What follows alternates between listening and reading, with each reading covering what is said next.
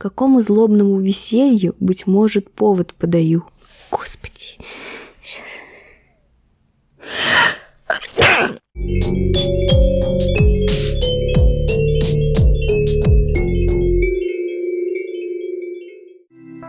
Всем привет! Меня зовут Ольга, и это мой подкаст, который называется «Вам письмо». Как всегда, в начале выпуска скажу о том, что в этом подкасте я разбираю письма людей на разные темы, с разным посылом от людей, которые существовали и которых просто выдумал какой-нибудь творец.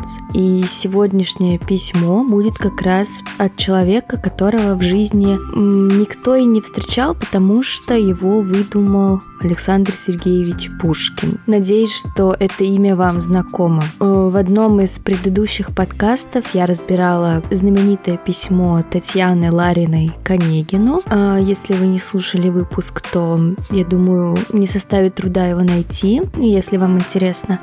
А сегодня, как и обещала в том выпуске, мы рассмотрим письмо Онегина к Татьяне. Мне все время хочется сказать, что это письмо ответное, но это, естественно, не так назад. Оно представлено как противопоставление, которое легко сравнивать с письмом Татьяны и находить какие-то общие моменты и моменты разные. Нужно немножечко предыстории к письму, я думаю. Если вы читали произведение, вы, конечно, помните, что Онегин путешествовал по Европе после суматошных событий, так скажем. Он вернулся в Петербург через несколько лет и опять начал вливаться весь э, вот этот мир балов, приемов и подобного. Причем этот мир был ему скучен, но делать было нечего ему больше. И однажды бал для него стал интересным. Почему? А потому что туда приезжает дама со своим мужем-генералом, они вызывают общество ажиотаж, и Онегин узнает в этой даме Татьяну, и это никак не вяжется у него с образом той кроткой Татьяны, той скромницы, которая писала ему письмо и признавалась в своих чувствах. Онегин в шоке, и он почему-то для себя понимает, что он влюблен в нее, или даже что он ее любит – но Татьяна, она вообще никаким видом не показывает, что она что-то испытывает к Онегину. Она смотрит на него холодно, сдержанно. Онегин даже порывается к ним в гости, но Татьяна все равно никак себя не выказывает. Она такая неприступная скала. И Онегин все, он не выдерживает, срывается и пишет ей письмо, но не получает ответа на него. Это письмо является вставным элементом в романе в стихах Евгения Никин. Оно выбивается из общего ритма, и если кому-то важна математика, то это письмо короче письма Татьяны на 19 строк. Пушкин, кстати, не упоминает, на каком языке Онегин написал свое письмо, и до сих пор ходят об этом споры, видимо, кому-то это важно. И считается, что раз герои знали французский язык хорошо, даже лучше русского, особенно Татьяна, то предполагается, что Евгений все-таки писал ей на французском языке. Я думаю, что настало время как раз и прочитать его письмо. «Предвижу все. Вас оскорбит печальной тайны объяснения. Какое горькое презрение ваш гордый взгляд изобразит. Чего хочу, с какой целью открою душу вам свою. Какому злобному веселью, быть может, повод подаю. Случайно вас когда-то встретя, в вас искру нежности заметя, я ей поверить не посмел, привычки милой не дал ходу, свою постылую свободу я потерять не захотел. Еще одно нас разлучило, несчастной жертвой Ленский пал. Ото всего, что сердцу мило, тогда я сердце оторвал. Чужой для всех, ничем не связан. Я думал, вольность и покой замены счастью – Боже мой, как я ошибся, как наказан.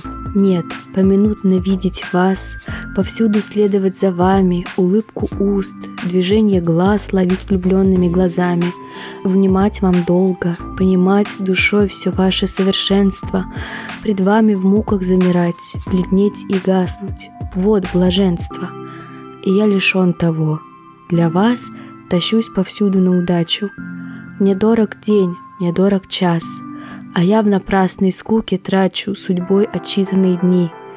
И так уж тягостны они. Я знаю, век уж мой измерен, но чтоб продлилась жизнь моя, я утром должен быть уверен, что с вами днем увижусь я. Боюсь, в мольбе моей смиренной увидит ваш суровый взор затеи хитрости презренной, и слышу гневный ваш укор. Когда бы вы знали, как ужасно томиться жаждой любви, пылать и разумом сейчас насмирять волнение в крови, желать обнять у вас колени и, зарыдав у ваших ног, излить мольбы, признания, пени, все, все, что выразить бы мог, а между тем притворным хладом вооружать и речь, и взор, вести спокойный разговор, глядеть на вас веселым взглядом. Но так и быть, я сам себе противиться не в силах боли. Все решено, я в вашей воле и предаюсь моей судьбе. Вот такое относительно Татьяниного, да, небольшое стихотворение «Письмо». Оно датировано 25 октября 1831 года. И, как я уже сказала, его легко можно сравнить с письмом Татьяны, Судя по нему, Онегин проходил какие-то жизненные испытания, особенно после дуэли с Ленским. Что-то все-таки поменялось в голове у Онегина. Он всегда был э, не совсем искренним, манипулировал людьми, их чувствами. И поэтому он сам видит это в других людях и пишет Татьяне, какому злобному веселью, быть может, повод подаю – но если знать Татьяну Ларину, так как знал ее Пушкин, скажем так, то никакого злобного веселья у нее возникнуть не могло. И Онегин, судя по всему, но он не знал Татьяны все-таки, поэтому предполагал то, что ей не свойственно. Можно вспомнить, как Онегин впервые увидел Татьяну, как он отзывался о ней и о ее сестре Ольге. Про Ольгу он сказал, что она пустая, что она простая, а Татьяна, она молчалива, и в этом что-то есть. Хочется как-то побольше узнать именно ее. Когда она написала ему письмо, Онегин испугался этого признания. Он говорит, я ей поверить не посмел, привычки милой не дал ходу, свою постылую свободу я потерять не захотел. И об этом он жалеет. Ему жаль, что он не поверил этой искре нежности. Ему жаль, что ему пришлось уехать после гибели Ленского. Онегин считал, что главное в жизни – это покой и вольность, и это отличная замена счастью, но ошибался. Как я ошибся, как наказан. Онегин, надо полагать, осознает, что он пишет это письмо все-таки замужней женщине, что он нарушает какие-то моральные устои, тем не менее он не стесняется в выражениях, так скажем, пытается ей показать всеми силами, что она у него за чувство вызывает. Он заверяет, что у него есть только одно блаженство — это поминутно видеть ее, повсюду следовать, а, ловить влюбленными глазами ее улыбку, ее движение глаз — нужно не забывать, кто такой все-таки Онегин, и он не пускает случая, чтобы как-то вывести на эмоцию Татьяну, причем на эмоцию ответственности, что ли, потому что он позволяет себе шантаж немножечко прикрытый, но все же он ей пишет, я знаю, век уж мой измерен, но чтобы продлилась жизнь моя, я утром должен быть уверен, что с вами днем увижусь я. Все-таки Онегин не может скрыть свой эгоизм, он пишет о своих желаниях, о своих стремлениях, и его совершенно не волнует, как это все обернется для Татьяны. А вот момент в конце письма можно сравнить с окончанием письма Татьяны, где она говорит э, что-то «но мне порукой ваша честь и смело ей себя вверяю». А здесь практически то же самое, то есть Онегин, все, он себе не хозяин, можно сказать, и отдает себя на волю судьбы. Но так и быть, я сам себе противиться не в силах боли. Все решено. Я в вашей воле и предаюсь моей судьбе. То есть это такая общая деталь влюбленных людей, которые не могут себя контролировать и отдают себя в руки судьбы и руки того человека, которому они испытывают чувства. Все-таки по настроению письмо Онегина, оно не такое эмоциональное, как письмо Татьяны. Он больше флегматик. Встает вопрос, а может ли человек, которому все скучно, который относится ко многим с презрением, смотрит на всех свысока, который и не любил ты никогда написать что-то более эмоциональное. И что же можно еще сказать? А то, что если бы Татьяна не, не была в тот момент уже такой дамой, Э, законодательницей бал, замужней, холодной с Онегиным, то проснулось бы у него что-то вообще к ней. Как это всегда водится, как советуют там друг другу подружки. Нужно вести себя как-то неприступно, холоднее, и тогда человек к тебе потянется. И Возможно, это как раз тот самый случай. Онегин видит, что она неприступна, что ее надо покорять. И, скажем так, у него проснулось желание покорить ее, проснулось, ну, не знаю, назовете ли вы это любовью или нет.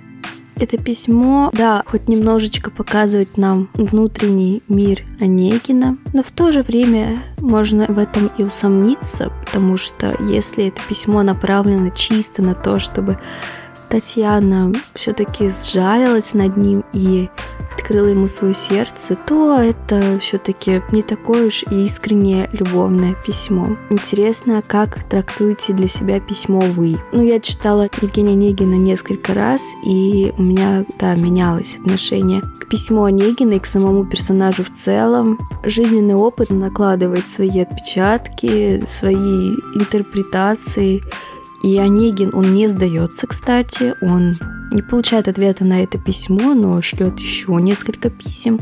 У него такая, наверное, агония происходила внутри. И он теряет все терпение и наносит визит Татьяне. И застает ее за тем, что она плачет, потому что читала его письма. Но все не так просто. Да, она говорит, что любит его, но все-таки у нее есть свои убеждения и принципы. Она не так воспитана, как могло бы ему показаться, и говорит следующее. «Я вас люблю, к чему лукавить, но я другому отдана, я буду век ему верна». Можно, наверное, и пожалеть, и восхититься Татьяной, ее принципиальностью. Да, все это, можно сказать, конец их взаимоотношений, надежды больше не остается. Вот такая, можно сказать, история любви. Ну, с этим тоже можно, конечно, поспорить. Здесь очень много можно копать. И в плане того, что Татьяна не знала Онегина как человека, и Онегин не замечал Татьяну до ее холодности и высокого статуса в обществе. Я предлагаю вам подумать, является ли это историей любви.